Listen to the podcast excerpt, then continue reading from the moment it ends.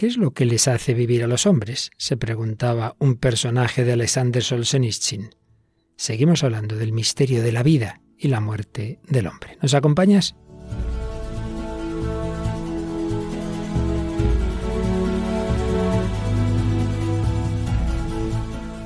El hombre de hoy y Dios, con el padre Luis Fernando de Prada.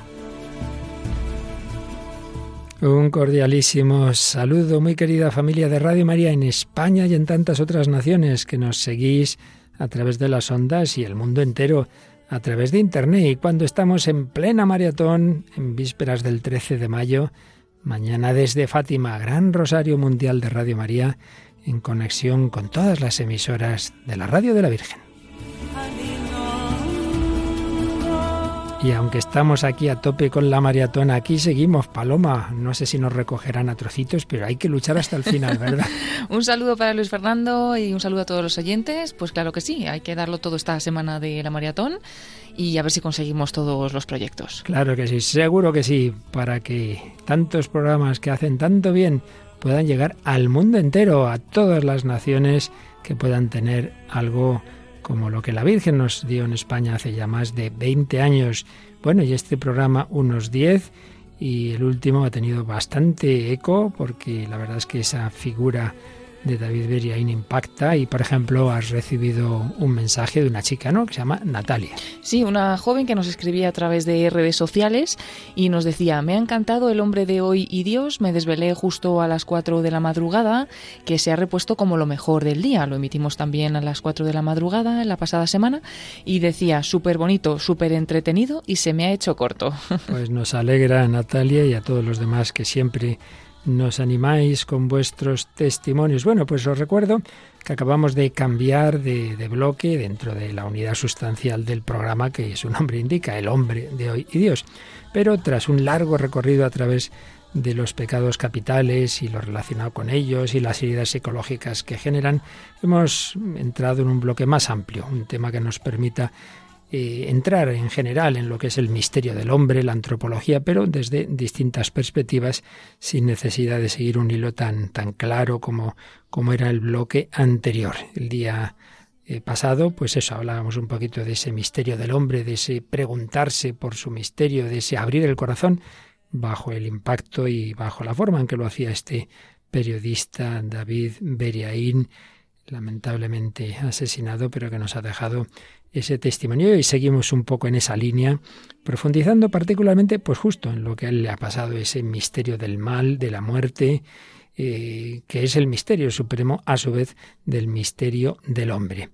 Y lo vamos a hacer partiendo de una famosa novela, como todas las suyas en su época fueron censuradas por el régimen soviético, Pabellón de Cancerosos de Alexander Solzhenitsyn y luego dos películas, que sobre todo una de ellas ya varias veces hemos escuchado el, corte que traemos hoy, pero es que viene, vamos, como anillo al dedo. Y como hace ya tiempo que no la ponemos, pues volvemos a ella, Paloma. Sí, vamos a escuchar un corte de la película Las invasiones bárbaras eh, del año 2003. Y luego, aunque alguna otra vez también la hemos traído, pero mucho menos, una película bélica, pero no la típica película bélica, sino que hace pensar mucho como todas las de Terence Malick. Una de 1999, estadounidense, que se titula La delgada línea roja. Pues sí, y ahí salen esos misterios, ese misterio del hombre, del sentido de la vida y de la muerte. Pero yendo ya de la ficción a la realidad, pues hemos conocido un matrimonio de jóvenes cantantes country norteamericanos, pero que ella falleció no hace mucho, bastante joven, ¿verdad? Sí, vamos a escuchar el testimonio de este matrimonio de Rory Fick y su esposa ya fallecida Joy. Pues sí, con esto y bueno, lo que vaya a ir saliendo, bueno, por ejemplo, una famosa canción de Rosana, ¿verdad? Que nos viene bien ya que hablamos de temas que a algunos les asustan. No, no, no hay que tener miedo. No, no, no, la canción lo dice bien claro, sin miedo. Sin miedo. Y esperemos alguna canción más que nos dé tiempo. Vamos adelante con esta edición Capicúa 393-393 del hombre de hoy y Dios.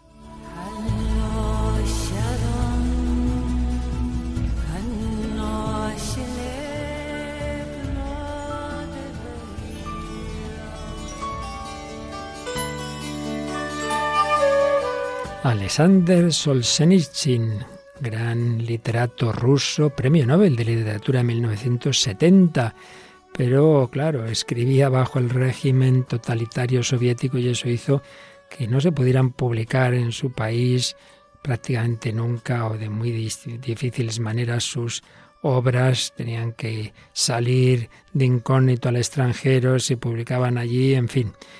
Y al final le quitaron la ciudadanía rusa, lo expulsaron de allí hasta que ya caído el régimen soviético, todo ello pues fue reivindicado y, restituida su, fama, etc. Pues bien, una de las obras que escribió bajo ese régimen soviético es Pabellón de Cancerosos. Bueno, pero si no se metía nada en temas políticos, no. Pero el mero hecho de que hiciera las grandes preguntas, la pregunta por el sentido de la vida, que hace que los hombres vivan, y que mostrara que el paraíso soviético no daba respuesta con su materialismo a esas preguntas era suficiente para censurar esa obra. Pues bien, una obra en la que Solzhenitsyn pone los grandes interrogantes en labios de un grupo de enfermos que están en la sala de un hospital ruso. Son todos ellos cancerosos. Uno de los pacientes, Efrem Podulev, encontró en un libro de otro escritor ruso, Tolstoy, esta pregunta. ¿Para qué viven los hombres? Eso le impresionó. Y entonces eh, lo dice a los que le escuchan. Veamos, veamos, a ver, ¿quién de ustedes me responde?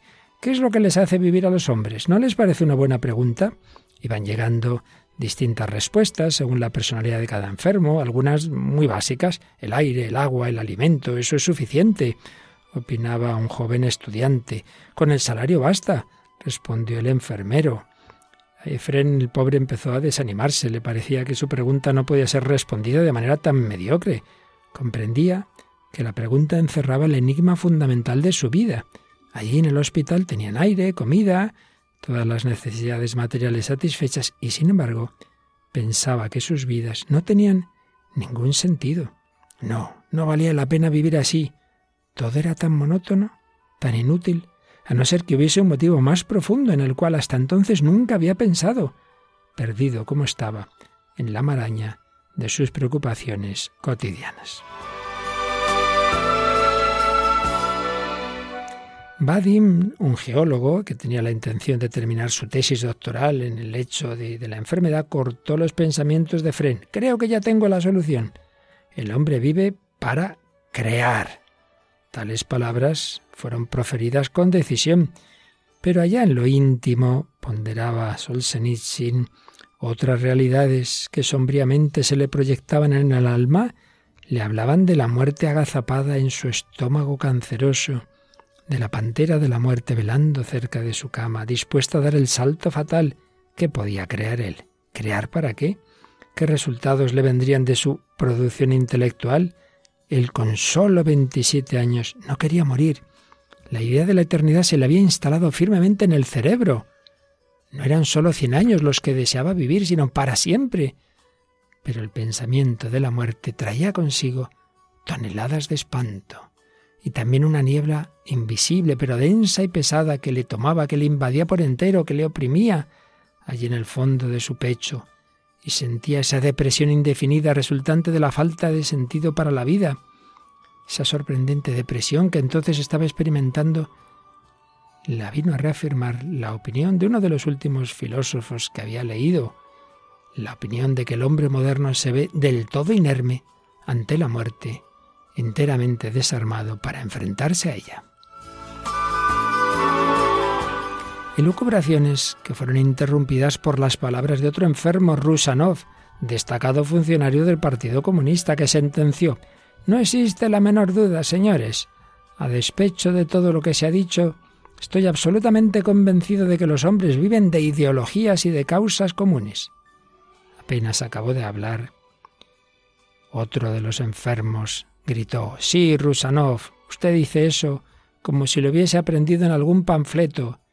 Pero en la hora en que se aproxima la muerte, dígame, ¿para qué sirven las ideologías y las causas comunes? Por favor, por favor, imploró el funcionario, ya se ha hablado aquí demasiado de la muerte, no debemos pensar más en ella. Es inútil suplicar, si no se habla de la muerte aquí, ¿dónde se va a hablar de ella? le responden. Ah, ya sé, querríamos vivir como si fuésemos a vivir eternamente. Replicó el funcionario comunista. ¿Pero qué es lo que quiere? ¿Pensar en la muerte y hablar de la muerte continuamente? No, continuamente no. Solo de vez en cuando es útil. De lo contrario, pasarán la vida repitiendo a la gente, tú eres parte del grupo, de la colectividad. Pero al llegar la hora de la muerte, ponemos fuera del grupo al interesado para que se las arregle como pueda, porque en el grupo o fuera del grupo, la muerte es algo personal e intransferible, como el propio sentido de la vida. Y señalando con el dedo a Rusanov, continuó con vehemencia. Usted mismo va a morir. ¿Qué es lo que más teme en este mundo ahora, en este instante? Morir, ¿no? ¿Y de qué es de lo que le da más miedo de pensar y hablar de la muerte, no? Pues bien, ¿sabe cómo se llama eso? Hipocresía. En aquel momento el hombre del partido tuvo una extraña sensación, como si en alguna parte, muy en lo hondo de las capas de la tierra, algo retumbara y comenzasen a temblar sus fundamentos, haciendo temblar también a la ciudad, al hospital y al mismo Rusanov. Madre mía, qué escena. Sentido de la vida. Muchas veces no pensamos en él hasta que un acontecimiento fuerte, inesperado, y el más fuerte de todos, la muerte, nos obliga a hacerlo. ¿Lo has pensado tú? ¿Tienes respuesta para esta pregunta?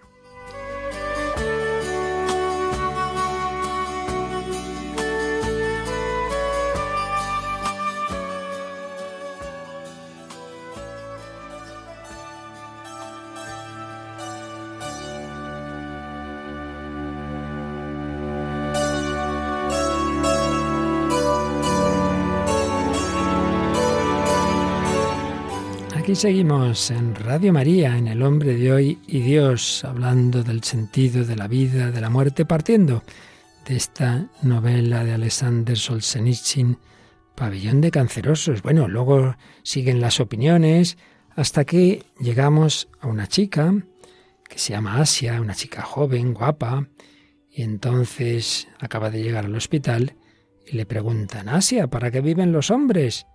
Y la joven, que empezó a hablar de sus amoríos y de sus relaciones superficiales, terminó por responder, ¿para qué? Para amar, está claro. El amor nos pertenece para siempre y nos pertenece hoy. Poco importa lo que los otros nos intenten inculcar. Terminaríamos por no escucharlos. Es para amar, para lo que nacemos. Pero después la examinan, le hacen el diagnóstico y ya viene con otra cara. Me van a estirpar un pecho, ¿Quién me va a querer ahora? ¿De qué me sirve vivir? Pues de nuevo una mujer a la que la realidad del dolor y de la muerte cercana la obliga a plantearse una respuesta más fuerte que la que tenía, que la que tenían todos estos hombres. Y esa respuesta, primero hay que buscarla, en efecto, hay que hacerse las preguntas, no, no vale una respuesta fácil. A veces no pensamos las cosas, incluso como cristianos. Sí, sí, yo tengo fe y, veremos cuál es tu fe cuando te llegue esos momentos duros. Pero no hay que esperar a ellos. No esperemos a ser mayores o enfermos o a que tengamos una pandemia que nos rodea con esa pantera agazapada que decíamos antes, sino pensémoslo desde siempre, para que en toda circunstancia, alegre, dura, fácil, complicada, gozosa, dolorosa, tengamos respuesta. Bueno, pues vamos a escuchar, Paloma, pasando de la literatura al cine, un par de cortes de esa película que ya repito, ya en otras ocasiones la hemos traído porque realmente son dos escenas, dos momentos soberbios de una película que además no está hecha desde un planteamiento cristiano, pero, pero sí que obliga a pensar, ¿verdad? Sí, es la película de las invasiones bárbaras, una película franco-canadiense dirigida por Denis Arcand en el año 2003 y es un drama con tintes de comedia, secuela de El declive del Imperio Americano y sucedida a su vez por La Edad de la Ignorancia. Y bueno, el argumento así brevemente es un hombre con cáncer avanzado que tiene dificultades para aceptar la realidad inminente de su muerte y para encontrar un momento de paz antes del final. Además es porque tiene razones para lamentarse, ¿no? Ciertos aspectos de su pasado, su hijo del que se ha distanciado, su exmujer, sus examantes y sus viejos amigos. Al final se reúnen todos con él al final para compartir esos últimos momentos. Pues precisamente vamos a escuchar en primer lugar un momento en que están en una casa de campo, él con sus amigos, con su exmujer, con sus amantes, en fin, es un profesor universitario, izquierdista, de moral libre que diría alguno por ahí, y que sí, sí, todo eso miran hacia atrás ¿Y de qué sirve cuando se acerca la muerte? Y el segundo corte es cuando ya va él en, la eh, ambulancia con una enfermera y ya ve que, que está muy cerquita el momento. Hemos sido de todo, parece mentira. Separatistas, independentistas, soberanistas, soberanistas, asociacionistas. Bueno, al principio empezamos siendo existencialistas. Leímos a Sartre y a Camus. Luego leímos a Franz Fanon y nos volvimos anticolonialistas. Entonces leímos a Marcuse y nos hicimos marxistas. Marxistas, leninistas. Trotskistas. Maoístas. Después leímos a Solzhenitsyn, cambiamos de idea, nos hicimos estructuralistas. Situacionistas. Feministas. Desconstruccionistas. ¿Existe algún ismo que no hayamos adorado?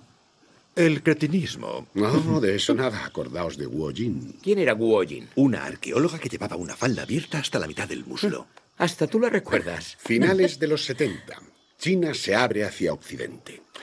Guo Jin viene a hacer una visita cultural a Montreal y la universidad aprovecha para enviar a su izquierdista de confianza. Ya, ya, claro.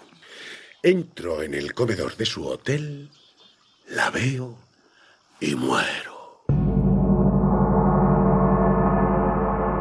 Una belleza capaz de derretir los 7.000 soldados de terracota del emperador Qin. Y para hacerme él interesante voy y le digo, es extraordinario lo que está pasando en su país. Si supieran cómo les envidiamos. Su revolución cultural es formidable. Mm.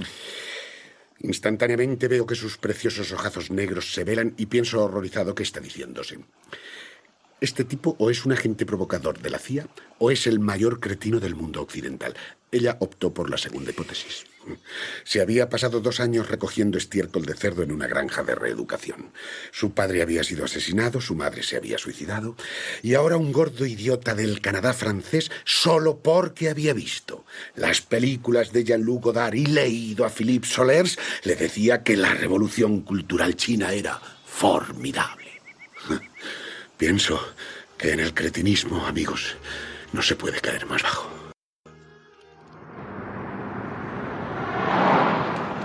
Todavía me cuesta aceptarlo. Ya sabe que es así. No consigo resignarme. Es como es. Es la ley. Cuando cierre los ojos, millones de hombres morirán en el mismo segundo que usted. Pero yo ya no estaré aquí. Yo... Yo desapareceré para siempre.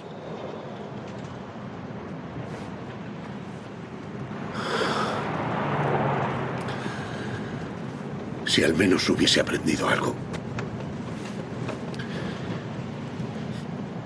Yo me siento tan desvalido como el día en que nací. No he podido encontrarle un sentido a...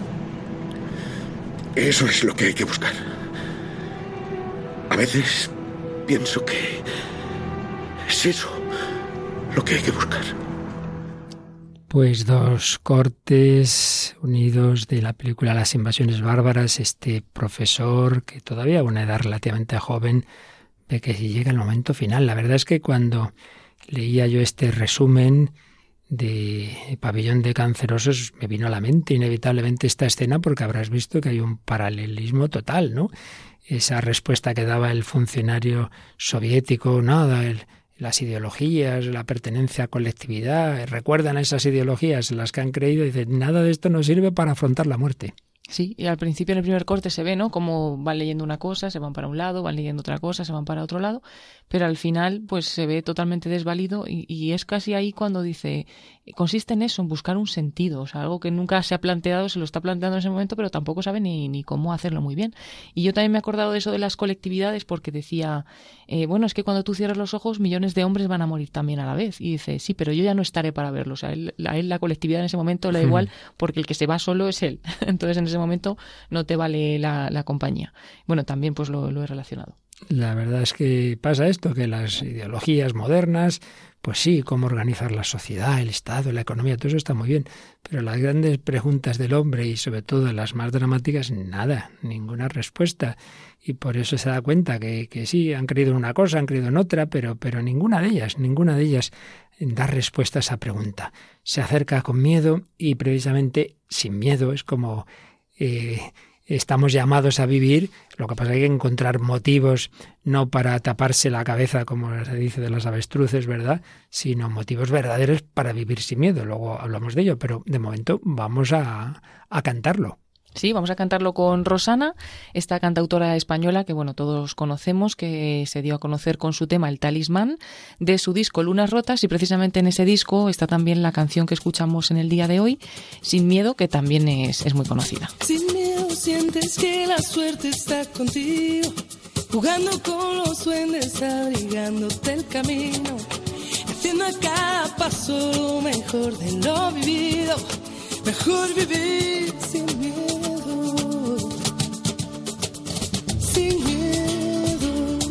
Lo malo se nos va volviendo bueno. Las calles se confunden con el cielo y nos hacemos aves sobrevolando el suelo así sin miedo. Si quieres las estrellas, vuelco el cielo. No hay sueños imposibles ni tan lejos. Si somos como niños, sin miedo a la locura, que la suerte está contigo, jugando con los duendes, abrigándote el camino, haciendo cada paso lo mejor de lo mejor vivir sin miedo, sin miedo, las olas se acarician con el fuego. Si alzamos bien las yemas de los dedos, podemos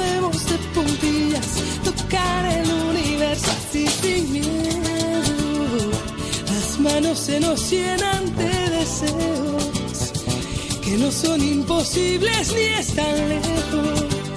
Si somos como niños, sin miedo a la ternura, sin miedo a ser feliz, sin miedo sientes que la suerte está contigo, jugando con los duendes, abrigándote el camino, haciendo a cada paso lo mejor de lo vivido, mejor vivir sin miedo. Lo malo se nos va volviendo bueno. Si quieres las estrellas, vuelco al cielo. Sin miedo a la locura, sin miedo a sonreír, sin miedo sientes que la suerte está contigo. Jugando con los duendes, abrigándote el camino. Haciendo a cada paso lo mejor de lo vivido. Mejor vivir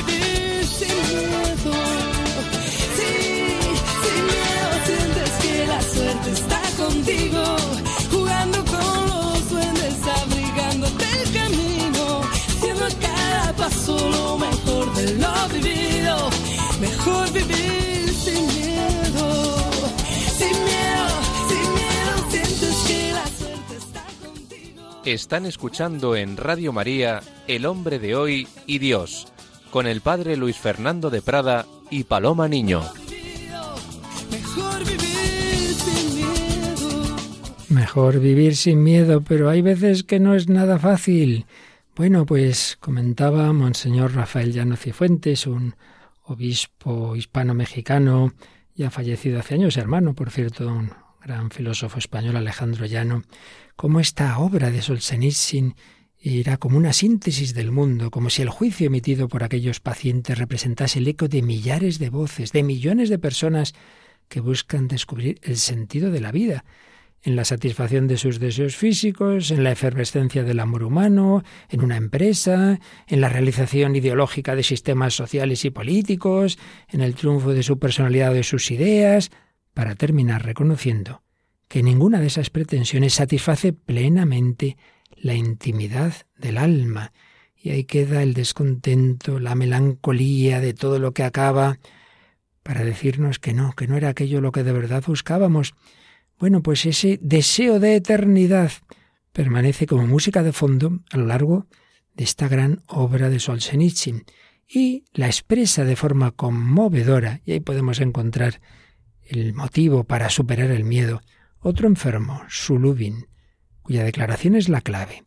Cuando se acerca la hora de la operación dice confidencialmente a Kostoglotov, tengo miedo. Por mucho tiempo que se haya vivido, uno siempre quiere vivir más. Después de la operación, Kostoglotov se acerca a Sulubin, ya rondado por la muerte, y tomando tiernamente su mano le pregunta ¿Necesitas algo? Y responde el enfermo Yo no voy a morir del todo. Sé que no voy a morir completamente. Sí, sí, vas a vivir, ten valor. Sí, viviré. Hay una parte de mí que vivirá siempre. Kostoglotov nunca olvidaría las palabras que entonces oyó.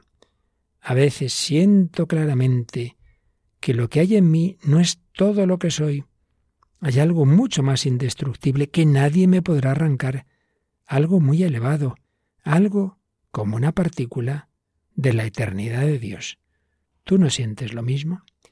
Pues ahí, en modo de pregunta, se da una respuesta. No, no, hay algo en nosotros que no va a morir, que no va a morir nunca, que es indestructible, algo que es como una partícula del Dios eterno. Bueno, pues también aparecen estas preguntas en esa otra película que hoy traemos, una película bélica y por tanto donde está la muerte, pero en la que van saliendo en, en, voces en off de los protagonistas sus pensamientos, claramente en algunos se ve que hay una fe, que hay un amor, otros no, y bueno, ¿qué película es, Paloma? Pues hablamos de La Delgada Línea Roja, una película estadounidense, como dices, de género bélico, que fue presentada en el Festival Internacional de Cine de Berlín en 1999 y que narra la historia de las tropas militares estadounidenses en la batalla de Guadalcanal, en la Segunda Guerra Mundial. El ejército estadounidense desembarca para relevar a los marines y asegurar la isla, enfrentándose a la feroz resistencia de los soldados del ejército imperial japonés presente en militares. Y bueno, la historia sigue sobre todo el derrotero, la, historia del soldado White, interpretado por Jim Caviezel. Hay otros grandes actores en esta película, la verdad es que es muy buena, con Sin Pen, con George Clooney, bueno, varios más, pero lo, la clave en efecto está en el personaje de Jim Caviezel, que además es precisamente como luego años después se interpretaría a nuestro Señor en la Pasión de Cristo, pues es quien da más el tono de fe. Eh, tiene muchas reflexiones porque este, este director siempre hace películas así profundas y por ello en próximos programas seguiremos escuchando cortes, pero ahora vamos a escuchar dos o tres cortes iniciales unidos de esta película la delgada línea roja que se pregunta por el origen del mal, y si predomina el mal, si predomina el bien. Escuchemos. ¿Dónde estuvimos juntos? ¿Quién eres tú que estuviste a mi lado? ¿Quién caminó conmigo?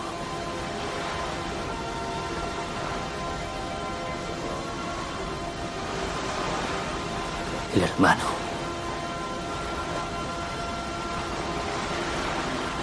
El amigo.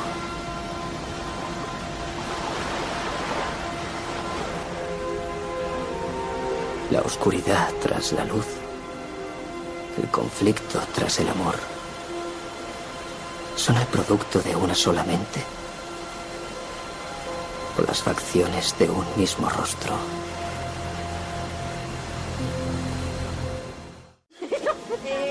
Éramos una familia. Tuvimos que separarnos y nos distanciamos. Y ahora estamos en bandos enfrentados. Nos arrebatamos la luz unos a otros.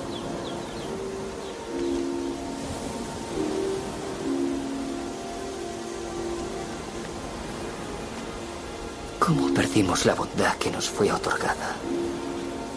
La dejamos escapar. La desparramamos sin miramientos.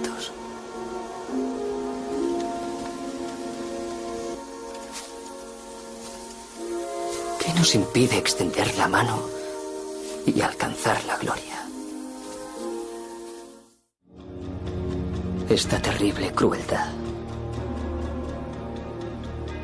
¿De dónde sale?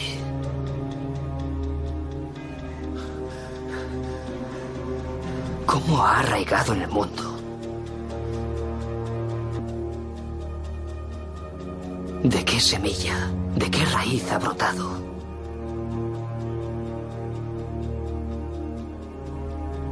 ¿Y de quién es obra? ¿quién nos mata? Nos arrebata la vida y la luz.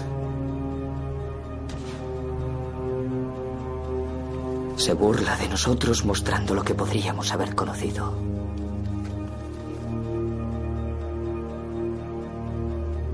Reflexiones que surgen en esta película bélica, La delgada línea roja. Bueno, como veis, lo que se está planteando es si este mundo es bueno, si en él hay tanta belleza. Se, muestra en la película pues muchas escenas de la naturaleza, de una tribu primitiva, pues cómo viven, pues eh, con, con, unidad, este soldado con esos buenos planteamientos en su corazón, pero luego ve tanta maldad, tanta crueldad, matarse unos a otros, pero, pero, ¿qué, qué pasó? ¿Cómo derrochamos la bondad? Está ahí indicando, pues la creación que ha salido buena de las manos de Dios, pero ¿qué ha pasado luego para que esto se estropee? Bien, pues puede ser el momento para que Recordemos, el otro día lo citábamos, esa constitución del Vaticano II, Gaudium et Spes, que intenta transmitir estas grandes verdades sobre el hombre, el sentido de la vida, en un lenguaje asequible en aquel momento, los años 60, al mundo, al mundo moderno. Y hablando del origen del mal, nos dice así la Gaudium et Spes 13, creado por Dios en la justicia, en esa bondad original. El hombre, por instigación del demonio, abusó de su libertad levantándose contra Dios y pretendiendo alcanzar su propio fin al margen de Dios. Conocieron a Dios, pero no le glorificaron como Dios. Oscurecieron su estúpido corazón. Prefirieron servir a la criatura, no al Creador. Y lo que la revelación divina nos dice coincide con la experiencia. El hombre, cuando examina su corazón, comprueba, como comprobaba este soldado, su inclinación al mal y se siente anegado por muchos males que no pueden tener origen en su santo Creador.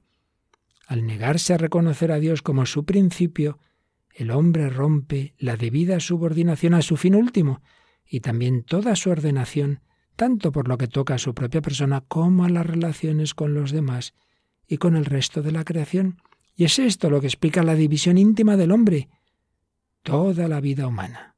Este, esta parte la recordábamos el otro día. Toda la vida humana, individual y colectiva, se presenta como lucha dramática entre el bien y el mal, entre la luz y las tinieblas. Más todavía, el hombre se nota incapaz de domeñar por sí solo los ataques del mal, se siente como aherrojado entre cadenas. Bueno, pues es el poder del mal, el, ese poder que, que se ve de esa manera tan fuerte en las guerras. Pero termina este número con un motivo de esperanza. El Señor vino en persona para liberar y vigorizar al hombre, renovándole interiormente, expulsando al príncipe de este mundo que le retenía en la esclavitud del pecado. El pecado rebaja al hombre, impidiéndole lograr su propia plenitud. Y a la luz de esta revelación, la sublime vocación y la miseria profunda que el hombre experimenta hallan simultáneamente su última explicación. Bueno, pinceladas que nos va dando la doctrina de la Iglesia, seguiremos recibiendo algunas sobre ese misterio del hombre, el origen del bien, el origen del mal. Pero ahora vamos a pasar de, de la ficción y de la doctrina al testimonio de unos cristianos no católicos, pero con unos planteamientos de vida pues inspirados en el Evangelio, que los cantaban y bueno, que han experimentado también el poder del, de la muerte. Paloma. Sí, vamos a hablar del matrimonio formado por Rory Fick y su esposa Joy, ya fallecida. Es uno de los dúos más famosos de música country en Estados Unidos. Y bueno, pues aparte de ser grandes músicos, también son, eran grandes creyentes. Bueno, ella falleció en el año 2016. Y bueno, esa fe cristiana que tenían es la que les sostuvo en medio de la prueba muy dura del cáncer terminal de Joy. En febrero de 2014, Joy dio a luz a su hija, llamada Indiana, que nació con síndrome de Down, y cuatro meses después le diagnosticaron un cáncer cervical. Ella recibió tratamiento y mejoró, pero al año siguiente, en 2015, Rory anunció que el cáncer de Joy había vuelto y que había llegado hasta el colon. Ya en octubre de, de, ese año de 2015, Rory dio a conocer que el cáncer de su esposa era terminal y aunque Rory indicó que ya no se podía hacer nada, sí que pidió a todos que rezaran, ¿no? Pidió la oración de todos para que ocurriera un milagro y para que, sobre todo, el alma de Joy estuviera en paz. Un mes después, pues, de, que se extendiera el cáncer, de que les dijeran que era terminal, fue internada en un hospital y le hicieron una operación que, que, ya no funcionó, de tal manera que decidieron dejar el tratamiento y llevarla a casa donde creció, en el estado de Indiana, y que allí la cuidaran. Recibía una dosis de morfina diaria porque el dolor aumentaba progresivamente y la iba consumiendo y decía su marido, casi se ha agotado todo el sistema inmunológico de Joy. Ahora estaba delgada y muy frágil, ella solía saltar de la cama antes de amanecer para ir al jardín, y ahora ella está quieta, duerme casi todos los días. Yo me acuesto a su lado en las noches, tomo su mano y escucho su respiración. También oro. Me gustaría decir que ella está bien y que va a salir de esto, pero no puedo. Ayer, con lágrimas en sus ojos, Joy tomó mi mano y me dijo que había estado teniendo serias conversaciones con Jesús. Me contó que ella le dijo que si él está listo para llevársela, ella está preparada para volver a casa. A sus 40 años ya pasaba los días en cama, rodeada de amigos, familiares, de las dos hijas de Rory que adoptó como suyas, de Indiana, su hija, una pequeña que se emocionaba cada mañana al verla, y de su amado esposo. La acompañó en la enfermedad tal como prometió en su boda, y la atendió y hacía cosas especiales por ella dentro de lo que podía. Y bueno, pues nos dice también que Joy quiere ser recordada como no como una paciente de cáncer, sino como una cantante, una esposa dedicada y una madre amorosa. Luchó mucho, incluso luchó para poder llegar al cumpleaños número dos de su hija indiana y lo consiguió, pero bueno, finalmente falleció y bueno, también decía decía Rory que, que, no había un día que pasara que ella pues como que mirara a su familia a los ojos y les dijera voy a vencer esto, creo que estoy mejorando, ¿no? Como para animar a todos. Y dice también que Joy hizo todo lo que se propuso hacer, incluso hasta el final, y por pura fuerza de voluntad pues eh, luchaba y también con la gracia de Dios y llegó pues así al segundo cumpleaños de su hija, pero bueno, ya no, ya no pudo hacer más. Y se, se hizo una película documental sobre, sobre ella sobre este matrimonio. Ya se estrena después de muerta y es impresionante las escenas, sobre todo a mí cuando he visto a la niña esta con el síndrome de Down, lo, lo alegre, simpatiquísima, como sonríe en brazos de sus padres, es conmovedor. Sí, y también dice yo, también dice Rory que su mujer eh, cumplió el mayor sueño que tenía, que es que está en el cielo. O sea que son, la verdad, que una familia con, con mucha fe y que, bueno, nos enseñan muchas cosas. Bueno, pues fíjate que no sé si ya con la conciencia de que iba a morir o, antes, pero en cualquier caso, eh, luego así, pues esta canción que vamos a escuchar eh, la, toma su marido como, como un mensaje que le da a su mujer desde ese su deseo del cielo. When I'm gone, cuando yo me haya ido, cuando me haya ido una manera de decir tranquilos, que yo me he ido, pero vamos, que estoy ahí, que no llores, y yo creo que esto nos viene bien a todos, desde la fe, desde la fe, seres queridos que hemos perdido, nos dicen me he ido, pero estoy, estoy con Jesús cuando uno ha vivido, cuando uno ha sufrido, cuando uno ha muerto con Cristo. La muerte no tiene la última palabra. Escuchamos When I'm Gone de Joy and Rory.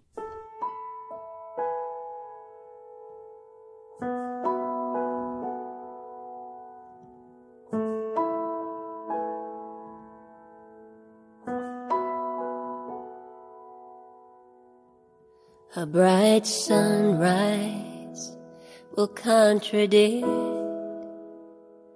the heavy fall that weighs you down. In spite of all the funeral songs, the birds will make their joyful sound. You wonder why the earth still moves. You wonder how you carry on.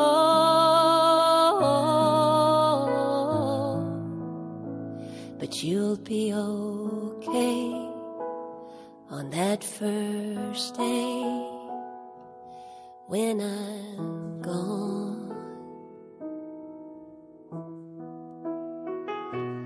Dusk will come with fireflies and whippoorwill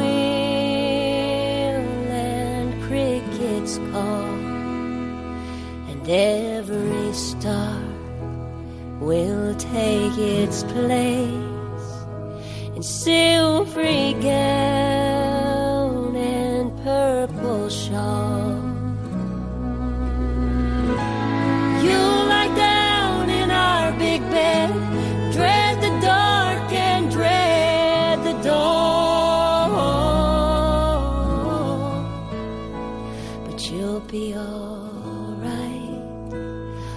that first night when I'm gone. When I'm gone, cuando me haya ido.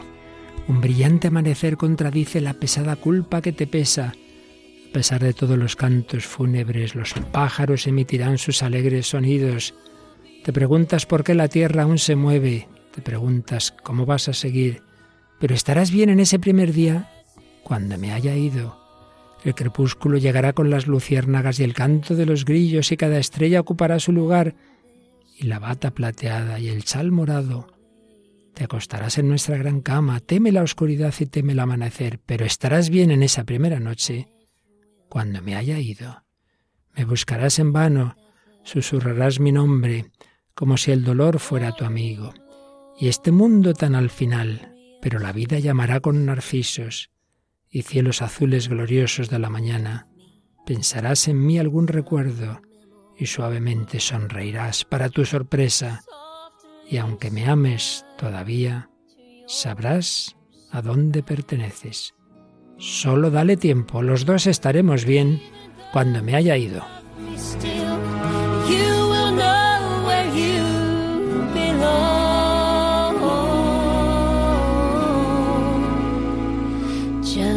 Give it time.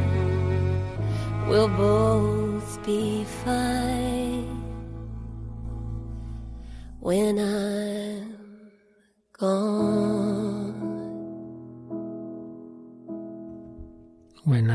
Cuando me haya ido este matrimonio norteamericano, ella ya se ha ido, pero su marido lo mira con fe y recordábamos palabras del Vaticano II sobre el origen del mal, pero también la Gaudium et Spes nos habla de este misterio de la muerte y dice cosas muy parecidas a las que están en esa novela de Solzhenitsyn, que desde luego no creo que hubiera podido leer lo que había dicho el Vaticano II.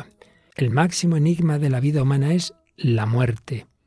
El hombre sufre con el dolor y con la disolución progresiva del cuerpo, pero su máximo tormento es el temor por la desaparición perpetua.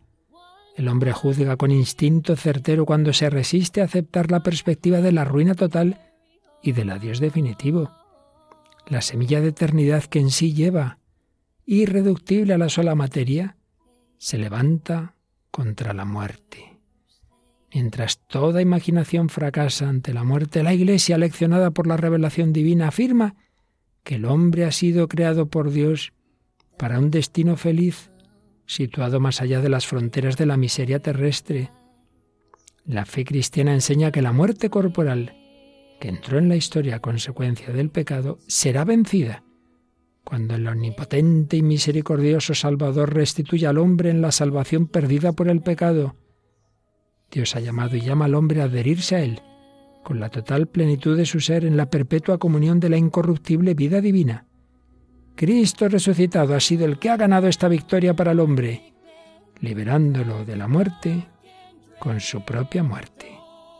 Para todo hombre que reflexione, la fe, apoyada en sólidos argumentos, responde satisfactoriamente al interrogante angustioso sobre el destino futuro del hombre y al mismo tiempo ofrece la posibilidad de una comunión con nuestros mismos queridos hermanos, arrebatados por la muerte, dándonos la esperanza de que poseen ya en Dios la vida verdadera.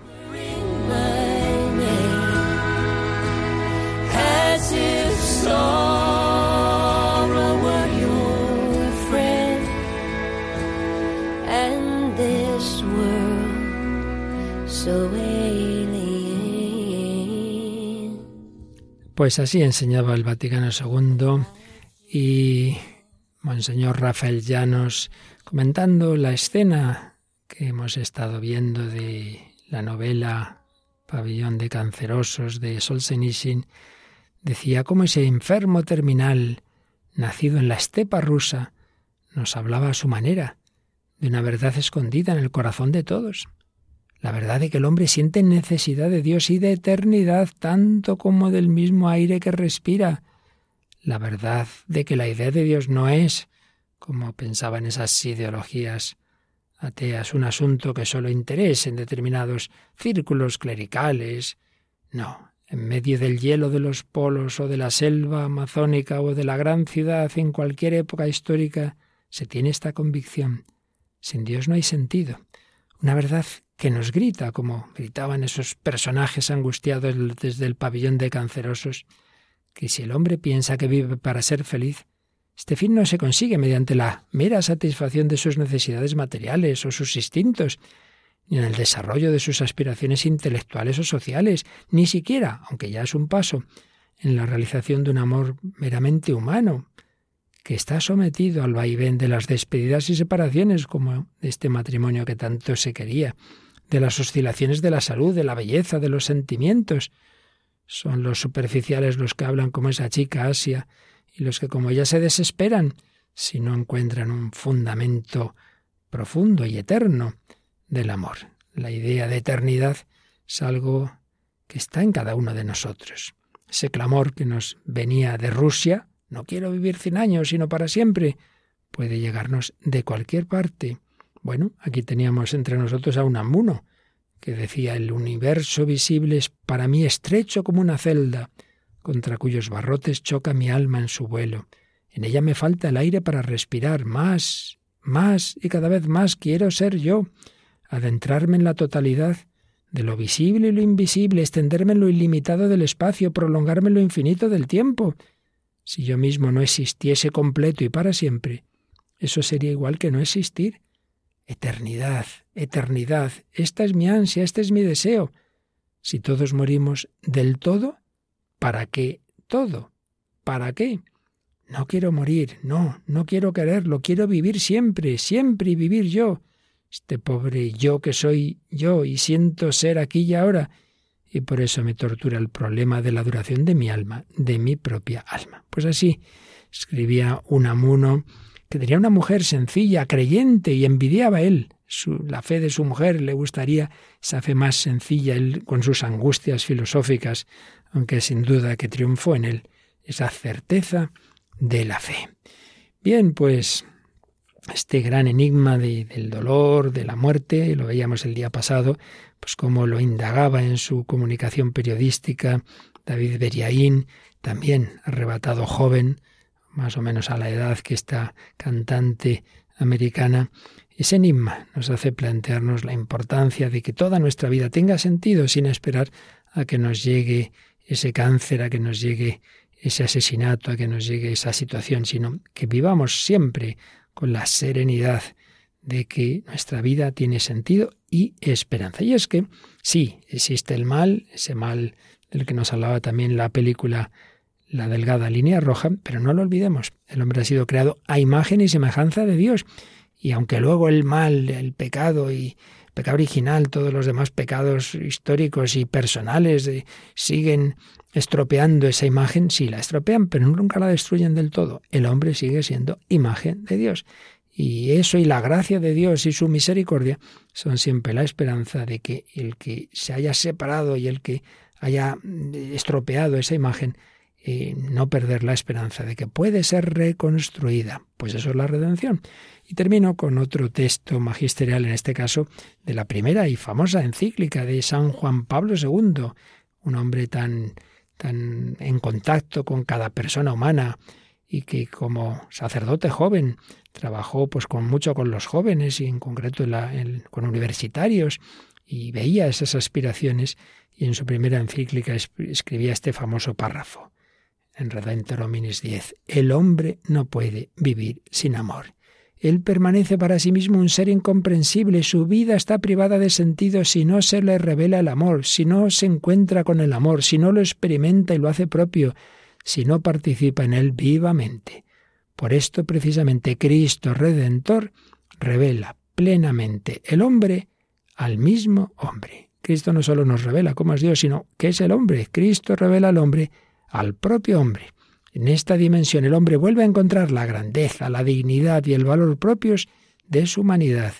En el misterio de la redención el hombre es confirmado y en cierto modo es nuevamente creado. Él es creado de nuevo. Él es creado de nuevo. Bueno, pues en esta esperanza terminamos Pues recordando que en efecto el Señor Jesús nos redime y desempolva esa imagen de Dios. Hemos sido creados a imagen de Dios amor, por tanto llamados al amor y un amor eterno.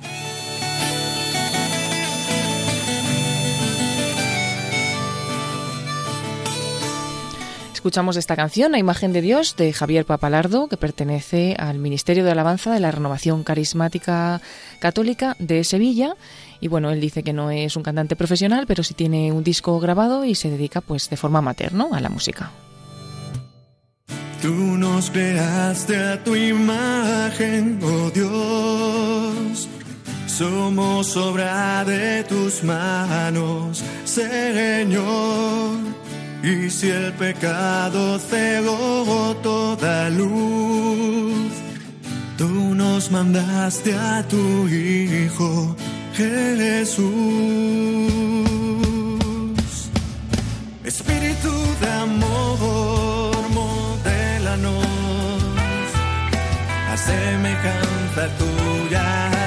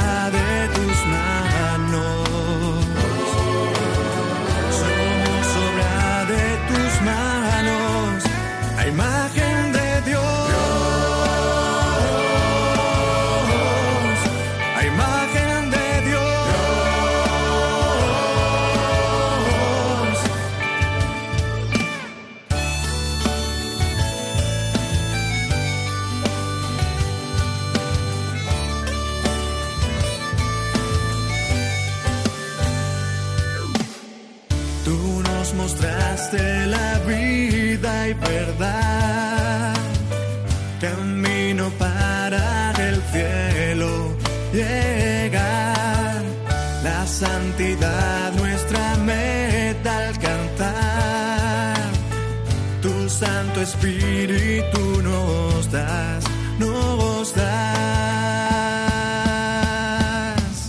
Espíritu de amor, modélanos a semejanza tuya, imagen de Dios. Espíritu de amor, modélanos a semejanza tuya, imagen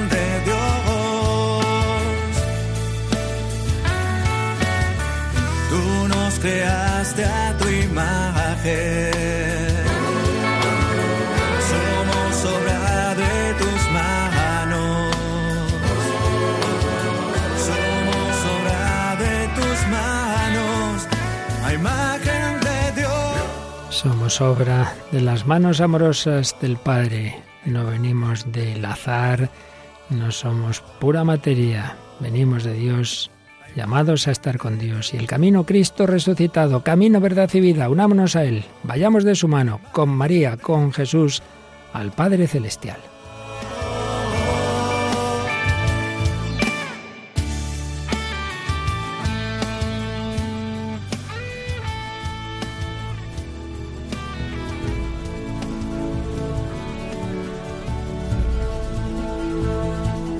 Bien, pues un pasito más en este entrar en el corazón del hombre, en ese misterio humano, sirviéndonos de la literatura, Solzhenitsyn, del cine, las invasiones bárbaras, la delgada línea roja, con el testimonio de este matrimonio norteamericano, Joey Rowery, ella ya con Jesús y con la canción de Javier Papalardo, a imagen de Dios, nada puede destruir del todo esa imagen que Cristo rehace. Bueno, y esto hay que transmitírselo a todo el mundo. Paloma, seguimos en Maratón mañana 13 de mayo. Mañana nos vamos a Fátima. Sí, mañana todos conectados desde primera hora de la mañana porque será el día más especial de, de, esta campaña de la maratón, unidos por Gabón, por Sudán del Sur y por Malawi. Y bueno, pues con esa tendremos misa a las 10 de la mañana, a las 9 en Canarias, pero especialmente tendremos ese rosario a las 4 de la tarde, hora peninsular, que estaremos conectados todas las Radio Marías, pues con Fátima. Así es, no os lo perdáis, además es el estreno, el nacimiento de Radio María en Portugal. Y por favor, ese granito de arena entre todos para seguir extendiendo Radio María por el mundo, por África y por tantas naciones, pues recordemos que ya, bueno, en la web en cualquier momento como es natural y en el teléfono a partir de mañana a las, 9, a las 8 de la mañana al teléfono al 91 822 8010, 91 822 8010 y a través de la web hay muchas formas de hacer donativo, también desde el extranjero se puede hacer transferencia por internet, recordemos nuestra web. Sí, en www.radiomaria.es, en la parte superior derecha viene una sección ahí de donativos y vienen todas las formas de hacerlo. www.radiomaria.es. Y para seguir elevando el corazón hacia Dios, os dejamos con el Padre Eusebio Guindano, música de Dios, música de Dios, porque todo lo que viene del Señor nos lleva a Él, la belleza, la verdad, la bondad en su corazón quedamos unidos. Seguimos unidos en la maratón y en el hombre y Dios hasta la próxima semana, si Dios quiere.